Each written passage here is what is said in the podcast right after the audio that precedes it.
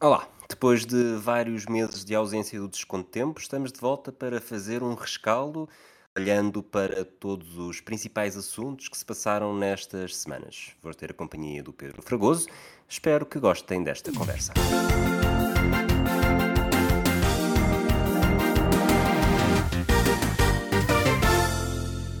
Olá, Fragoso. Olá, Rui. Como estamos? Bem, obrigado. Também? Bem, olha, lancei aqui um desafio no Twitter, como tu viste, eh, para te fazerem perguntas. Não houve uma enorme uh, abertura, mas uh, também, também registámos fizeste... todas. Sim, fizeste isso um bocadinho cedo, um bocadinho em cima da hora, mas tudo bem. É só para os fiéis. Exato. Registámos todas as participações, eventualmente poderemos falar delas um bocadinho mais à frente. Uh, durante o tempo que estivemos ausentes, falámos. Uh, aconteceram muitas coisas uhum. nos episódios que normalmente. Os temas que normalmente falaríamos nos episódios do Desconto de Tempo. Acho que nenhum mais importante uh, do, que, do que ciclismo, e, e, dentro do ciclismo a última coisa que se passou uh, com maior destaque foi a Vuelta. Olhando para a Vuelta, a primeira pergunta que eu tenho para fazer é se te sentes bem, ou melhor, se sentiste que foi o melhor ciclista a vencer? Não. Mas é, é, é, foi uma edição tramada. É uma edição tramada para, para, para, para comentar. E foi, foi sempre tramado, principalmente agora, hoje em dia, uh, ver muitas teorias, ver muitos adeptos a dar os seus, cada um os seus bitites, e é isso que nós aqui estamos a fazer. Um, eu não, não gostei muito de, dos últimos dias da Vuelta porque Fica sempre aquele sabor uh, um pouco agridoce de não ter havido grande competição final na, na luta pelo pódio. Um, eu, acho, eu gosto muito do Cus, acho que o Cus é um, é um excelente um, ciclista. Uh, tem ajudado muito, quer o Roglic, quer o Vingard, nos últimos, nas últimas provas importantes nos últimos anos. Tem dado muitas vitórias por isso mesmo à, à Jumbo Visma. Uh, Agora, gostava de ter visto, e também sem ter, sem ter sentido muito o pulso, porque depois tentei abstrair-me muito das, das discussões do, do, dos adeptos nas redes sociais, em podcasts, etc. Tentei-me abstrair muito sobre o que é que os adeptos iam sentindo ah, por causa do que aconteceu na Vuelta. Eu acho que a certa altura o, aquela, aquela famosa frase que vem um bocadinho mais da, da Fórmula 1, Let them race, acho que teria sido mais, mais interessante um, porque tendo em conta que e eu, ok, claro que agora percebo que a Jumbo queria segurar a vitória e que talvez isso pudesse destabilizar o grupo. Obviamente que aquilo é um desporto coletivo, mas uh, fica sempre um fica sempre um, um sabor uh, agridoce e acho que quando falarmos é, é justo que o curso tenha uma, uma grande volta, mas vai ficar sempre aquele ponto de interrogação e se o Vingar tivesse atacado, e se o Roglic tivesse atacado em mais, em mais etapas, um, mas também isto, isto, isto, não é novo, não é propriamente novo, nós já vimos isto quando foi a Sky, uh, agora já não me lembro qual era a ordem, mas era o Wiggins e o Froome, não é? Eu creio. Sim, uh, Sim portanto, quando o Froome parecia claramente melhor, não sei se foi 2013, uh, eh, por essa altura pelo menos, e hum, eu acho que por acaso foi até capaz de ser antes ou não antes. E, e, só que o Wiggins na altura era o chefe de fila, uh, tinha uh, a amarela e portanto percebeu-se que o Froome estava ali com uma, com uma trela a prendê-lo. É isto, de facto, é o movismo. Quando vai, quando vai com. Quando já tem alinhavado uh, Primos Roglic para ir à volta, depois decide acrescentar Jonas Vingard e ainda por cima consegue pôr o Sepp Kuss, que foi na, fez a sua terceira grande volta de, do ano, um, e depois, por todas as circunstâncias que aconteceram na primeira semana, quando levaram o Cus a ter a camisola vermelha, um, obviamente que ali, e, e, se calhar dentro de, de alguns meses, com, com, o tempo passar, vamos ter mais, uh, mais versões, mais, mais informação sobre realmente o que, o que aconteceu mas fica sempre uma imagem um pouco. Fica um ponto de interrogação, ou não é um ponto de interrogação, mas um asterisco na vitória de Sepp. Obviamente que tem todo o mérito, e também podemos dizer, e se eles de facto atacassem, será que o Kuss conseguiria uh, depois uh, responder melhor numa, numa etapa seguinte? Poderá, poderá, poderia ter acontecido, mas, uh, mas não fica a certeza que o melhor tenha, tenha, tenha vencido. Só para terminar o tema que ficou pendente, Wiggins Froome foi em 2012. em relação a isto, estava a tentar perceber, estava a tentar encontrar aqui uma forma de, de explicar melhor porque é que sou muito contra isto, e não é, não é contra isto numa volta à Lombardia, é contra isto numa volta que é que está no top 3 das provas mais importantes e, e este ano talvez não tenha sido, mas já tivemos muitos anos em que a volta foi mais emocionante do que o Tour e do que o Giro e com com potencial e talento e qualidade de ciclistas que não ficam nada a dever ao Giro e ao Tour e sobretudo com a vantagem de já estarem todos por tudo, porque é a última grande prova da época e como tal eh, já não há nada a perder e podem, podem gastar até a, última, até a última gota de suor. Lembrei-me de uma época que fiz uh, na formação em que já éramos campeões e toda a gente tinha golos marcados, exceto um, um jogador, que era o Rui Lopes, que, que não tinha marcado. Ele tinha chegado à média época, tinha basicamente um metro e meio, 20 ou 25 centímetros mais baixo do que todos os outros, mas ainda assim ninguém conseguia tirar a bola, seja nos treinos, seja nos jogos. E nas últimas três jornadas, nas últimas quatro jornadas, aliás, fomos campeões a, quatro, a cinco jornadas do fim, a quatro jornadas do fim tivemos um penalti, vai bater o Ruizinho, o Ruizinho que falhou. Três jornadas do fim, vai bater o Ruizinho, o Ruizinho que falhou. Ganhámos esses dois jogos. No terceiro jogo, que era um jogo, na penúltima jornada, que era um jogo mais importante, uh, houve um penalti. Isto dito assim, parece que tínhamos sempre penaltis, mas. É porque atacava uh, muito. Exato, vamos, muito, muito. E, e aí o, o treinador uh, pôs ordem na barraca e disse: Rui, sai daí. Uh, chamou outro para marcar, quem costumava marcar, até porque na altura estava muito o treinador estava muito goloso para não só sermos campeões, como sermos campeões com o melhor ataque e a melhor defesa. Portanto, todos os jogos eram para ganhar e para ganhar por muitos. E isto eu sinto um pouco como, obviamente, que aquilo que o Sepkus tem feito nos últimos anos merece reconhecimento. Da mesma forma que aquilo que o Rui fez durante a época uh, merecia reconhecimento. Por outro lado, isto é quase, sendo a volta, é quase como chegarmos a um desempate de penaltis na Liga dos Campeões e pormos alguém a marcar só porque fez uma época muito boa e, e, para reconhecer o valor. Obviamente que é diferente porque não é um desporto tão individual, o futebol não é um desporto tão individual como é o ciclismo. Apesar de também ser, uh, do ciclismo também ser coletivo e ser isto aqui que está em causa. Mas sendo a volta, sendo uma prova que, que mexe muito com os legados dos grandes ciclistas, parece-me exagerado estar a. Vou dizer, oferecer uma vitória, quando, por exemplo, uh, Roglic neste momento já tem, ele tinha vencido as últimas, tinha vencido o Giro este ano uh, e acho que tinha vencido as últimas duas voltas, não estou em erro. Uh, não conseguiu vencer o Tour. O Vingard vai com dois tours. Uh, eu não sei até que ponto é que daqui a 5, 10 anos não vamos estar a avaliar o, o lugar do Vingard na história com base nos tours, com base no se realmente foi capaz de vencer as três grandes provas, uh, numa elite que não é assim uh, tão grande, e de repente vamos olhar para este ano e, ah, pois, mas se calhar uh, aquele ano era dele. Pois era dele, mas não foi. E, não foi exatamente por esta história de estarmos a dar uh, ao, ao Sepp Kuss algo que ele, de facto, mostrou que tem qualidade para isso, pelo menos para disputar, e nesta volta mostrou isso. Algo que não deixa de ser um agradecimento de, para todos os efeitos, ele ajudou Roglic e ajudou a, a vingar, e, portanto a Jumbo fez, não só fez o pódio neste, neste, nesta volta, como também venceu cada uma das grandes provas desta temporada, portanto isto para a Jumbo foi perfeito em todos os níveis, mas para mim mancha, e mancha de várias formas, uh, o não saber se de facto Sepkus era o melhor, se de facto o Sepkus merecia assim tanto, sendo uma prova mesmo muito importante. Lá está, uh, top 3. Eu acho que, que as provas mais importantes, uh, Mundial de Ciclismo, Jogos Olímpicos e estas três, uh, ponho-as à frente dos, dos monumentos, qualquer um deles. E portanto, fiquei com um sentimento muito agridoce de sim, seria excelente se ele ganhasse uma história um bocadinho como foi quando, quando o Chris Horner ganhou, talvez 2012, 2013, também por essa altura mas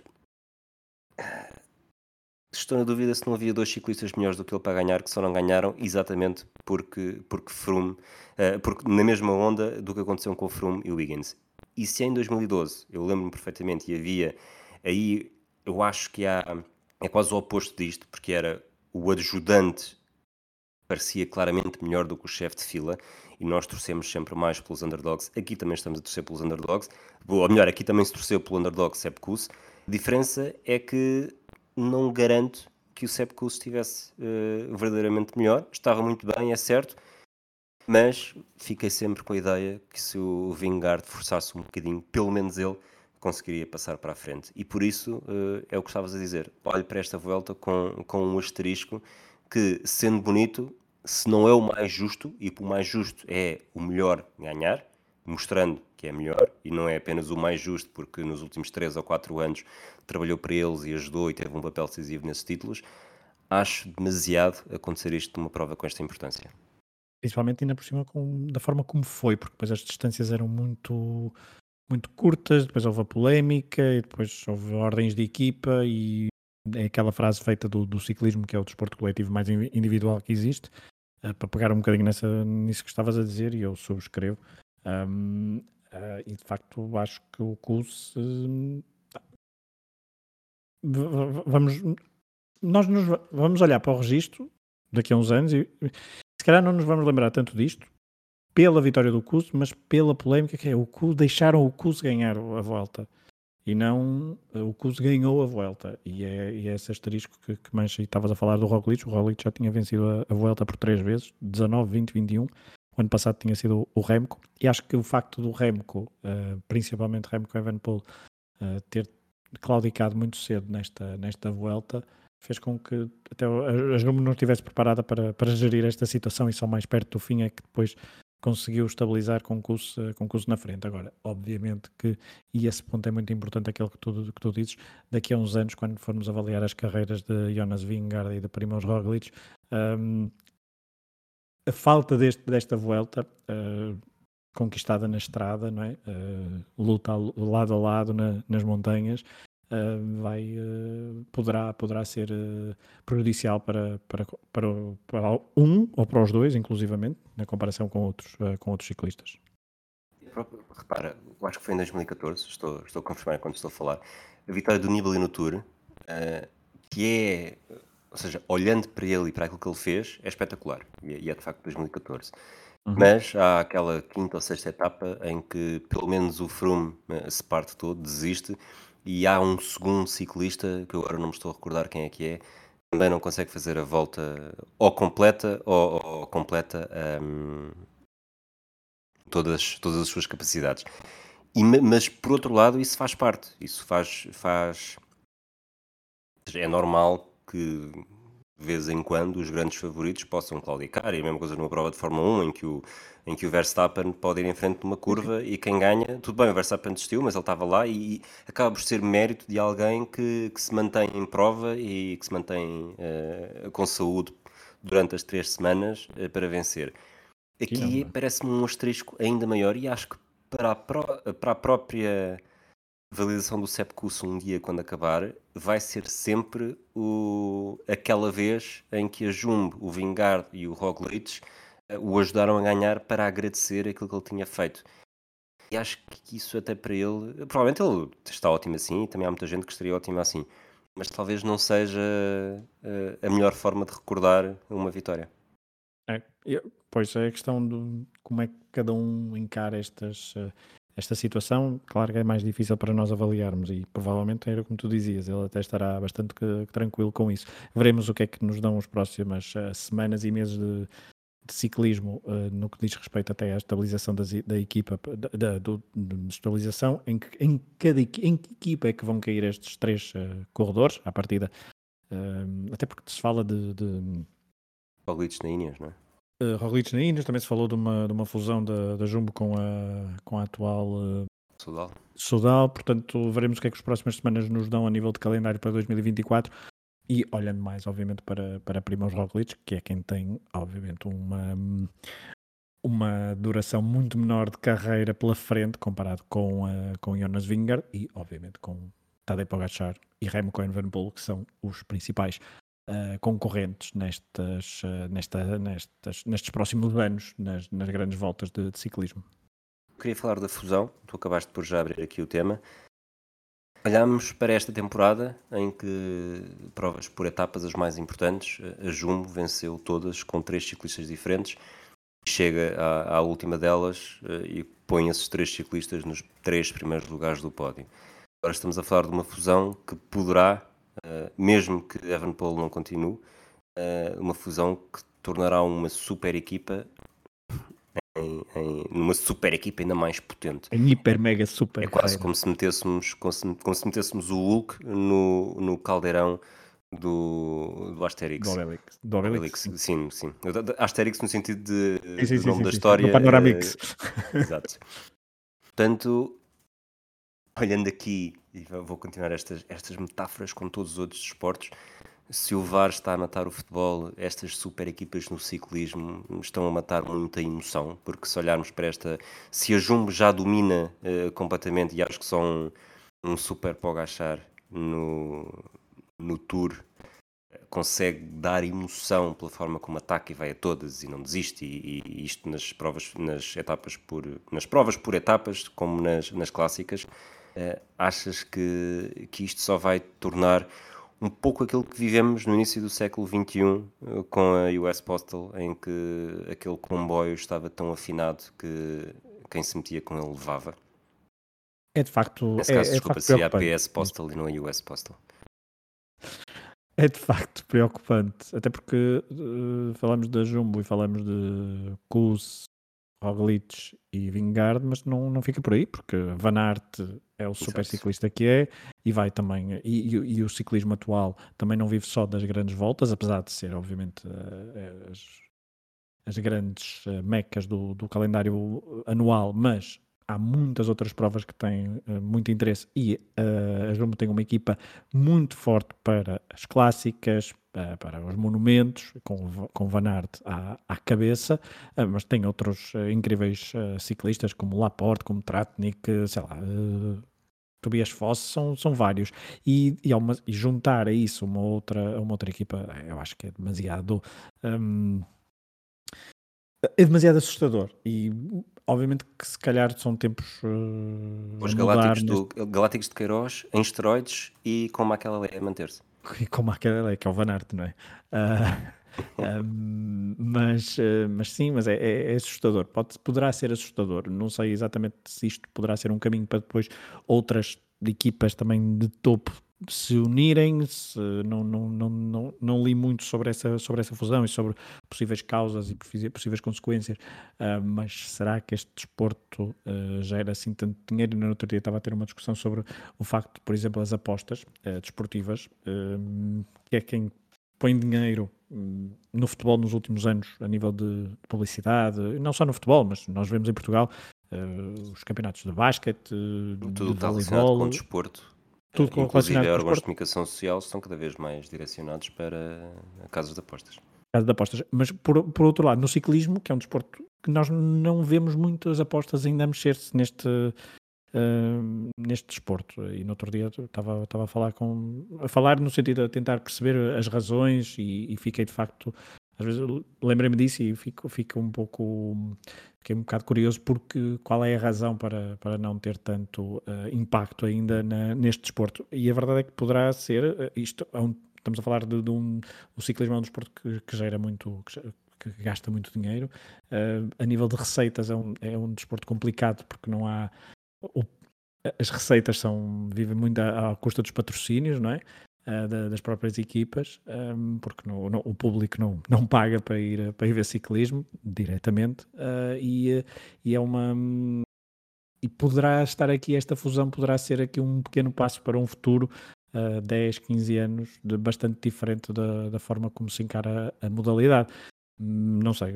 É, é, é- Consegues é- imaginar, desculpa, consegues imaginar uma jumbo bet click fazer esta volta e a decidir a seu belo prazer quem é que ganhava no final?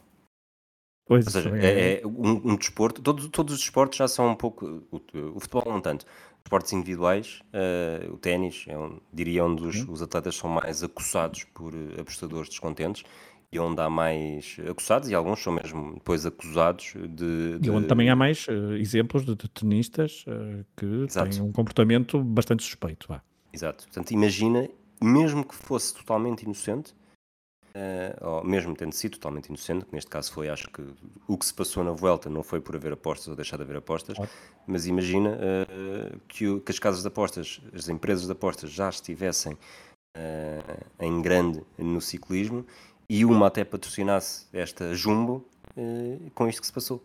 Um bocado pois, a faca, o queijo, o prato e a máquina de lavar na mão. Exato, e até porque aqui é relativamente. É, mascarar maus resultados no ciclismo não é, não é muito difícil. Ai, tive um dia mau. É, um dia mau não é? é muito mais difícil, é muito mais difícil disfarçar no, noutro tipo de, de desportos. Uh, aqui é muito mais fácil disfarçar noutro tipo de desportos. E portanto, uh, mas, mas isto só para voltar a que a fusão, uh, se poderá ser uma pista para percebermos o, o futuro do ciclismo. Mais elitista, menos elitista, veremos. É, é, uma, é preocupante porque não é agradável e nós vemos isso, por exemplo, na Fórmula 1 uh, eh, e, e noutros desportos, se estiver sempre a vencer o mesmo, a coisa torna-se bastante aborrecida. E aqui uh, poderá, poderá ser esse o caminho numa, numa, num desporto onde ainda assim havia Sempre houve nos últimos tempos eh, bastante diversidade de vencedores e de equipas, eh, mas, mas enfim, é, é, a Jumbo é, está em modo canibal. Fez um caminho em que o ciclismo, o Pro Tour, possa adotar a mesma estratégia da NBA, com, com regras muito mais fixas, um, um salary cap e aplicar, adequar na medida do possível ao ciclismo? Eu vejo, não, não, não, não ponho isso de hipótese, não ponho isso de lado, acho que é um. Esse, esse modelo é muitas vezes referido para, para revolucionar certo tipo de, de desportos aqui mais deste lado da, do Atlântico e, um, e é o que aconteceu, digo, digo eu um pouco com, com o basquetebol na, com a Euroliga, uh, sem estar a entrar em grandes pormenores porque também não os conheço, mas, mas essa esse modo mais fechado, acho que isso pode ainda acontecer no ciclismo, ficar ainda mais fechado, mas com regras uh, diferentes. Não sei, veremos. E veremos também quem é que pega nisto, quem é que. Porque depois também agora também há a questão do, do, dos árabes, uh, quem é que pega de facto na, na organização das provas de, de, ciclismo, para onde é que vão, porque ainda estamos a falar de, uma, de, uma, de um desporto muito europeizado. Eu sei que já vai algumas. Uh, algumas provas já são importantes fora da Europa, mas são muito poucas ainda, e, uh, e, isso também aconteceu um bocado com a Fórmula 1, não é? Uh, que eram as provas, durante muitos anos, a maior parte dos circuitos eram, eram na Europa, tinha sempre assim, assim uns, no início, no fim da época, fora, mas agora neste momento é praticamente o contrário. Uh, há muitos circuitos fora, fora da Europa, e isso também no ciclismo poderá, poderá acontecer, e falou da Money. Olhando para, para esta volta, já falámos, obviamente, com o Svingard Roglic top 3, Juan Ayuso, o jovem da, da Emirates, eh, quarto classificado. João Medenon, uh, 10 minutos e 8 de, de Sepkus. Teve uma volta regular, teve um dia mau, um dia mau em que perde cerca de, de 6 minutos. Obviamente não se pode fazer aqui uma aritmética simples e perceber que se não tivesse tido esse dia mau, uh, teria ficado no, ali no top 6, top 5 mas o que é que te pareceu? Mais uma grande prova de João Almeida no, no top 10. Uma, uma boa prova. Se calhar, desculpa, uh... mais uma grande prova em que se percebe que, que ele tem aquele. aquele agora estou a fazer a tradução do, do inglês e estou em, em cravar aqui. Mas tem o, o solo bastante alto, mas depois o teto não há uma grande diferença para. Ou seja, uh, o mínimo que ele pode fazer é alto, uh, mas depois também não consegue fazer muito mais do que isso. Ou seja, com grandes ciclistas, quando os melhores estão presentes e não estão mal, uh, pensar num, numa vitória, acho que está. É, Parece-me descabido. Uh, um top 3 pode acontecer, como aconteceu no Giro, mas também com alguma ajuda exterior de, de outros ciclistas que, entretanto, saíram do caminho. Foi o que já falamos aqui algumas vezes, já não, não só este ano, mas também o ano passado, há dois anos. Uh, um bocadinho de azar do João Almeida na geração em que, em que nasceu, uh, mas, mas esta regularidade diria que o facto dele também ser ainda bastante novo, agora para o ano acho que já não compete na camisola da, da juventude, mas acho que poderá inclusivamente depois pensar noutro tipo de, de provas e não, nós, e não estar tão obcecado com estas, com estas três grandes voltas, ou seja, uma, ele participou em duas este ano, para o ano poderá participar só numa e se calhar ir a outras provas e, e tentar quando a concorrência não for tão, tão, tão, tão forte como. E quando nós falamos em tão forte, é estar lá a vingar, de estar lá para agachar, é estar lá, que é, que é colega de equipa, curiosamente, não é? Porque também nós falamos da Jumbo, mas a, a Emirates, se resolvesse levar os pesos pesados para, para, para uma volta, se levasse a Ayuso, João Almeida para o agachar, por exemplo, também seria uma equipa. Eh, não é ao nível da Jumbo Visma, mas é, é bastante parecida. E, um, e, uh, nível de topo, sim. Eu acho que depois nas segundas linhas. E nas segundas linhas, não. É, é uma, uma heresia chamar segundas linhas a alguns ciclistas que a Jumbo tem. Portanto, estamos aqui a pôr Wout van Aert numa segunda linha, mas sim, a nível de topo, acho que não há, não há necessariamente uma grande diferença. Obviamente, estamos aqui a pôr uh, João Almeida ou uh, Ayuso ao nível do Roglic, uh, e Roglic para já, pelo menos, está bastante acima, mas não deixa de ser um dois top 3 bastante fortes e de alguma forma equiparados. Sim, e também já se fala que poderá ser poderão ir os três ao, à volta à França no próximo ano e, e como é que depois isso será gerido.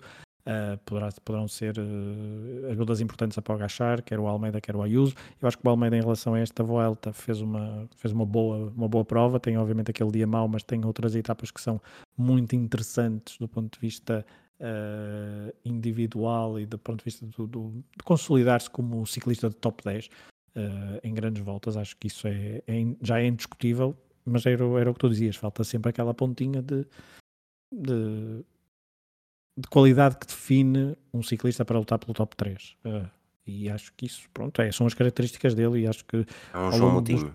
Dos... Exato, é isso. É um João Moutinho. Um, isto, por acaso, numa volta onde, onde o Rui Costa esteve muito bem aos 30 e... 35, 36 anos, ou lá o que é. Um, Uh, conseguiu vencer uh, conseguiu vencer uma etapa conseguiu estar sempre em discussão em várias em várias etapas incluindo na última. Um, esteve, esteve, muito bem esta esta mudança para a Intermarché neste ano de 2023 resultou uh, resultou muito bem com várias vitórias boas prestações. E é a prova que o João Almeida poderá ainda ter muita coisa para, para ganhar nos próximos 10 anos mas sem esta obsessão de se a concorrência continuar a ser a que é, sem esta obsessão para ir a um, a um, pódio de uma, de uma grande volta, mas para estar sempre no top 10, aproveitar oportunidades, vencer etapas, vencer clássicas, vencer outro tipo de provas e consolidar-se uh, dessa forma como. Bom, depois não interessa a grande discussão sobre se é o melhor ciclista de sempre português, não interessa, mas é um grande ciclista e é uma, uma grande influência para uh, as próximas gerações de, de, de atletas desta modalidade em Portugal. Já agora, Rui Costa faz 37 anos na próxima semana, 5 de outubro. Pronto para deixar as bicicletas e irmos para bolas ovais? Hum, sim, sim, claro, bora. Está a decorrer o Mundial de Rugby, em França. Começou no dia 8 eh, com uma vitória de França sobre a Nova Zelândia 27-13. Se calhar uma das grandes conclusões ou dos grandes eh, sinais que temos visto até agora é que as seleções europeias uh, aparentemente uh, estão a superiorizar-se às do, do hemisfério sul. Corremos o risco, ou um risco aqui é, temos uma possibilidade, uma possibilidade forte de todos os grupos serem ganhos eh, por seleções europeias, portanto, Austrália a caminho de eliminação, Nova Zelândia do segundo lugar, África do Sul do segundo lugar, Argentina do segundo lugar.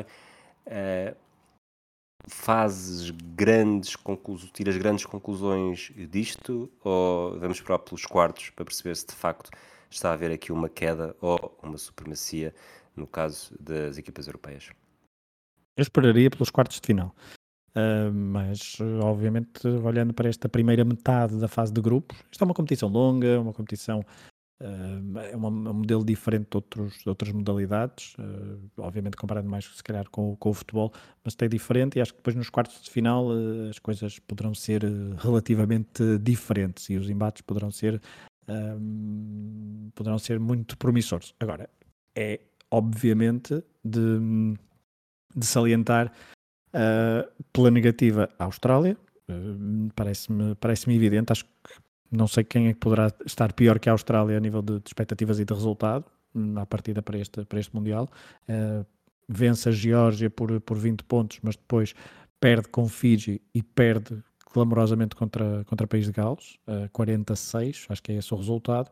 E depois uh, e está, está em risco e muito provavelmente não, não irá, não irá avançar de, para os quartos de final do lado da. Acho que este é o grande ponto negativo. Claro que a Nova Zelândia, o facto de ter perdido pela primeira vez um jogo de. É, foi, foi isso, não é? Pela primeira Sim, vez perdeu um jogo de, na fase de grupos. É um sinal de alerta, mas perdeu contra uma boa equipa uh, que joga em casa uh, e que.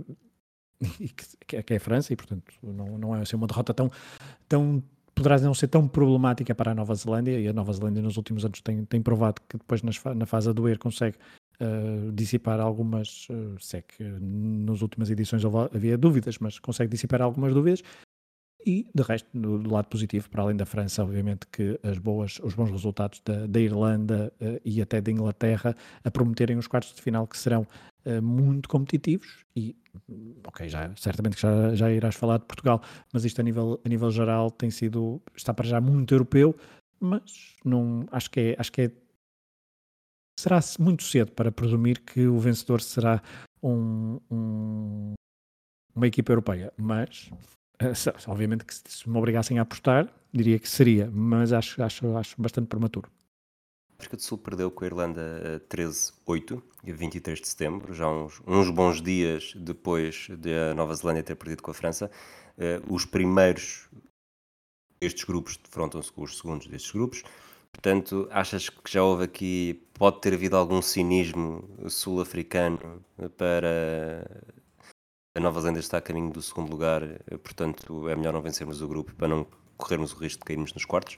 Ou é perigoso, porque para todos os efeitos a França fez um grande jogo e derrotou a Nova Zelândia na abertura, portanto a França a jogar em casa uh, nos quartos final será sempre uma partida difícil, mas não, ao mesmo tempo não são os All Blacks. Sim, mas isso implica, implica então uma, um Irlanda-Nova Zelândia nos, nos quartos de final, é isso que me estás a dizer, correto?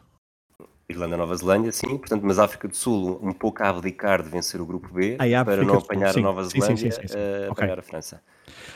Pois, uh, e a África do Sul em França já venceu lá um Mundial, não foi? Ou estou sim, em 2007. Exatamente, uh, e portanto, certamente quer, poderá, tem boas memórias e, e, e percebo isso. Há, há, há estes, estes, o rugby tem, tem muito este contexto uh, histórico e eles, as equipas conhecem-se todas muito bem, uh, jogam várias vezes, às vezes por ano entre elas, conhecem muito bem os pontos fortes e os pontos fracos e, e também uh, não, não digo que eu não vi o jogo entre, entre a África do Sul e, um, e, o, e, o, e a Irlanda, não é? Aquele jogo que fica 8 Eu estou, eu estou não... perfeitamente à vontade porque não vi nenhum jogo até agora. Pronto, eu não vi esse jogo e portanto não, não, não consigo dizer se a África do Sul de facto eh, já não me lembro se rodou muita equipa ou se não rodou, mas uh, não lá está, é, não é descabido a África do Sul estar minimamente confortável a ficar em segundo neste grupo. Muito bem. Portugal voltou uh, a um Mundial. No primeiro jogo uh, perde 28-8 com Gales, portanto consegue um melhor resultado contra Gales do que, do que a Austrália e até uma grande diferença. E no segundo jogo foi uma, montanha russa de emoções. É verdade, mas este 18-18 entre Geórgia e Portugal foi um jogo de. É, é, um, dos, é um dos. Se não é o momento desportivo do ano. Do século XXI. Do, não, no momento desportivo do ano português, aqueles últimos 5 minutos, eh, anda lá, andará lá perto. Veremos o que é que o jogo contra a Austrália e contra a Fiji. À partida falava-se muito do jogo contra a Fiji como uma, uma, ótima oportunidade, juntamente com o jogo da Geórgia, para Portugal pontuar. Só que Fiji está a demonstrar que uh, joga... o impacto Pedro Fragoso nesse jogo, não é? Pelo é verdade, é verdade, é verdade. Esperemos que sim. Nosso uh, repórter de pista. De pista um bocadinho afastado, acho eu, pelo que percebi. Não estou assim tão na pista, mas Uh, mas veremos o que é que. Esperemos que seja pelo menos um grande jogo. E Fiji tem, tem demonstrado ser uma equipa muito divertida de ver. Perdeu contra, contra o país de Gales, mas 32-26, vendeu muito caro essa derrota e depois venceu 22-15 a Austrália. Ou seja, é uma equipa. Uh, tem, tem um rugby muito, muito atrativo de, de se ver. Bastante caótico uh, para, para quem. mesmo para quem não percebe muito, é, parece bastante caótico. em relação a Portugal, obviamente que aquele pontapé de Sousa Guedes no, no, último, no último instante do jogo uh, deixa o, muita gente uh, frustrada, uh, principalmente quem estava, quem estava lá e quem acreditou que Portugal podia, podia mesmo vencer um, pela primeira vez um jogo no Mundial. Portugal, em resumo, estes resultados provam que de facto houve uma evolução nos últimos anos. Um, parece ser uma evolução diferente daquela que nós vimos em 2007, ou seja, parece muito mais sustentada, muito mais profissional, com mais bases para no futuro continuar a ser, continuarmos a ter uma trajetória uh, crescente, ascendente, como quiserem.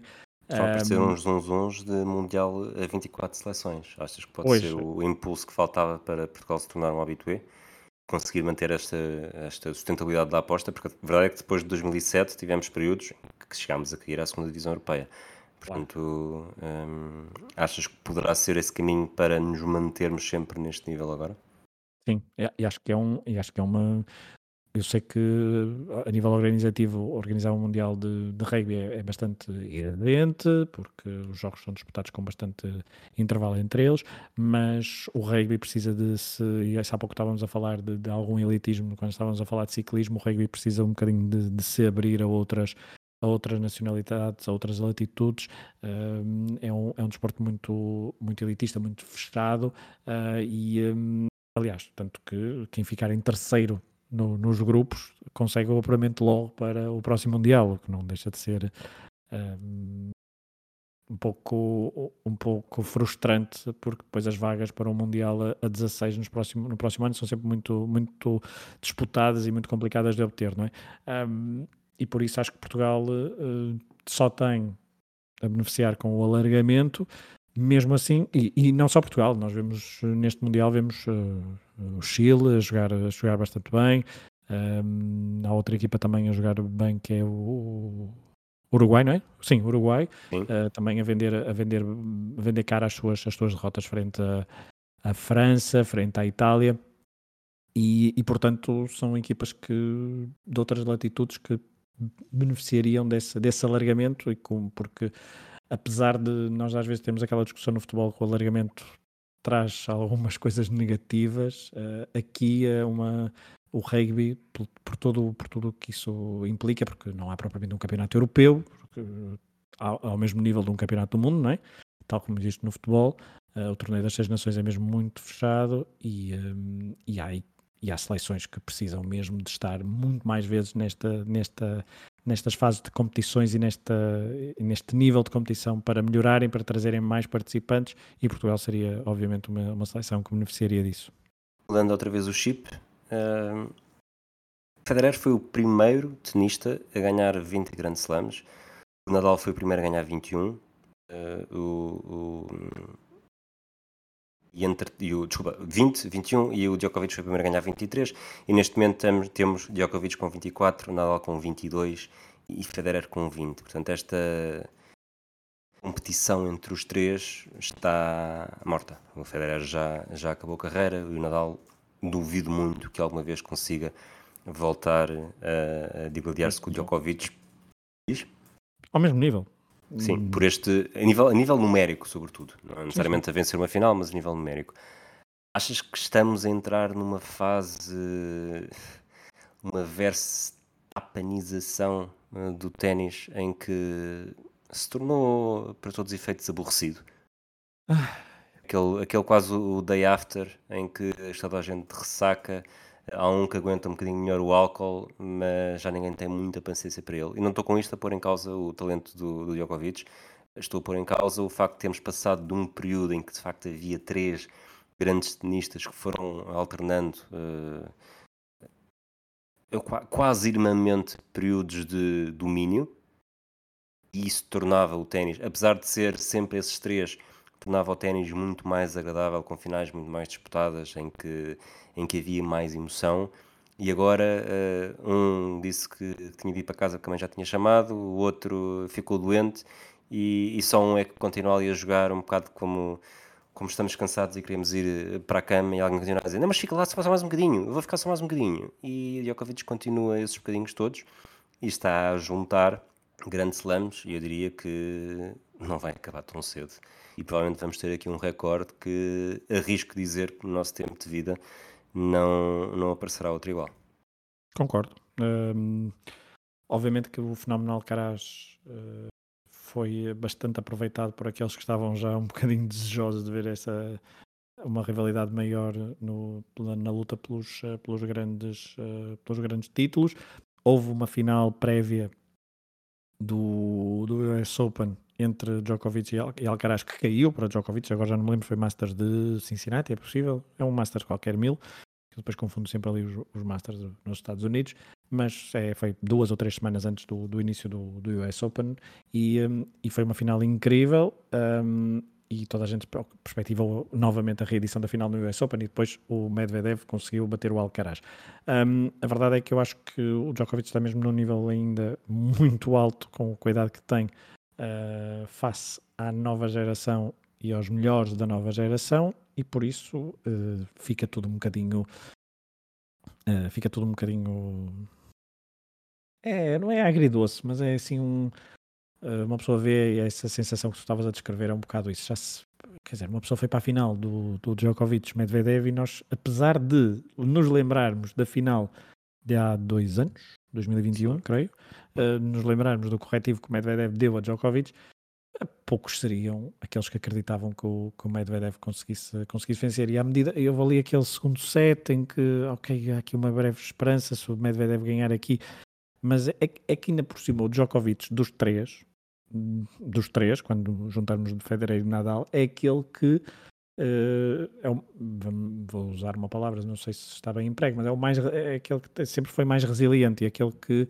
sempre conseguiu ter uma, uma capacidade de dar a volta às situações mais durante os jogos uh, com sempre teve muito mais essa capacidade que, por exemplo, Federer e Nadal se calhar não tanto, mas, eh, mas enfim, o Nadal era mais se calhar na, na terra batida, mas, mas o Djokovic em qualquer superfície mesmo estando a perder 2-0, nós acreditávamos que aquilo era possível dar, dar a volta, era, ou melhor, era muito possível o Djokovic ir buscar aquele jogo, enquanto fosse o Federer ou o Nadal, contra um dos outros adversários, nós não acreditaríamos tanto. Enquanto se fosse o Djokovic, era preciso mesmo uh, fazer o 3-0 final e concluir o match point e esperar mesmo que o Art dissesse game set and match.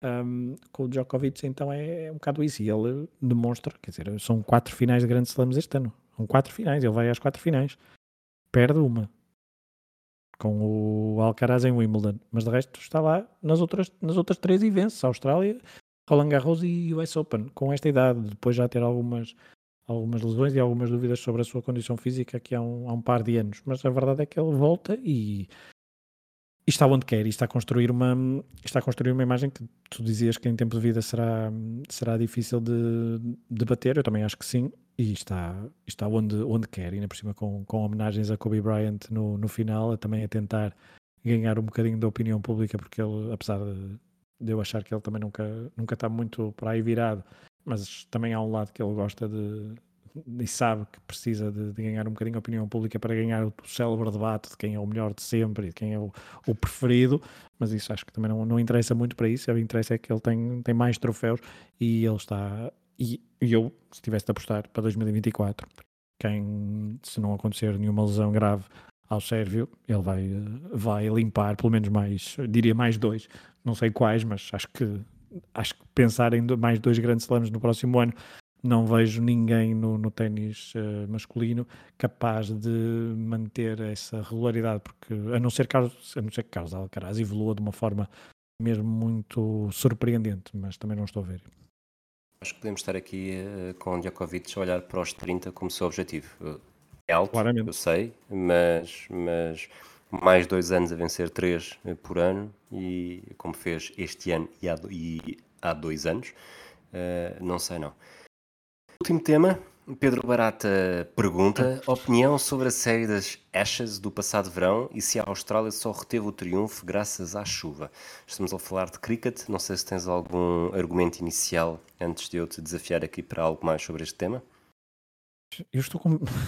não sei, eu, eu, podia, eu pensei, ah, vou, vou ainda estudar aqui um bocadinho para, para, para, escrever aqui coisa para dizer muito rápido para ficar bem na fotografia, mas obviamente que eu, os ouvintes sabem, eu não vou uh, encarnar nenhuma personagem. Pedro Barata, lá porque se estreia a moderar podcasts nesta, nesta semana, acha que pode provocar os seus uh, companheiros de profissão, uh, entre aspas, assim, que, quando aspas da profissão, mas... Quando ele criar o No Princípio era o Wicket, convida-te uhum. e tu vais falar sobre estas séries todas. É melhor, é melhor, porque não sei. É que, é que eu, em, em cricket, sou bastante tote, não sou toti. Olha, uh, já que estamos a falar de cricket, esta série Ashes entre, entre Inglaterra e a Austrália. Um, explicando assim muito rapidamente uh, como se explica a alguém que não percebe nada de cricket, basicamente houve cinco jogos, uh, cinco jogos em Inglaterra. A Austrália venceu os dois primeiros, uh, a Inglaterra venceu o terceiro, portanto isto é um pouco, é um pouco como o ténis, né? há, melhor, há melhor de cinco. a Inglaterra venceu o terceiro, o quarto. Dá um empate, não é? O quarto teve de ser interrompido, ah. lá está, por causa da chuva. E, e, como o quarto foi interrompido e já só, já só faltava um que acabou por ser ganho pela Inglaterra, mas a Austrália estava a ganhar por 2-1, portanto, na pior das hipóteses, ficava 2 igual. E como a Inglaterra não vencia, o título manteve-se uh, com a seleção que tinha vencido uh, a edição anterior. Como a Austrália tinha vencido a edição anterior, esta ficou empatada, o título manteve-se do lado australiano. O que me faz então lançar a pergunta: o que é que tu achas deste tipo de, de atribuição de títulos, que também se vê, uh, sobretudo, uh, para mim é, é, a modalidade rainha no que este tipo de ações diz respeito, uh, no boxe, em que um campeão pode vencer, no limite pode vencer um combate, no primeiro combate da carreira, o que isto é mesmo no limite, que o primeiro combate da carreira nunca será para um título, e, e, passar o resto da carreira a empatar, e portanto, se ninguém te derrota, não perdes o título. Achas que o ONUS devia estar na equipa que ou seja, se tu para conquistar. Eu percebo, eu percebo o, por um lado é se tu se queres conquistar alguma coisa tens de ganhar, não podes conquistar através do empate.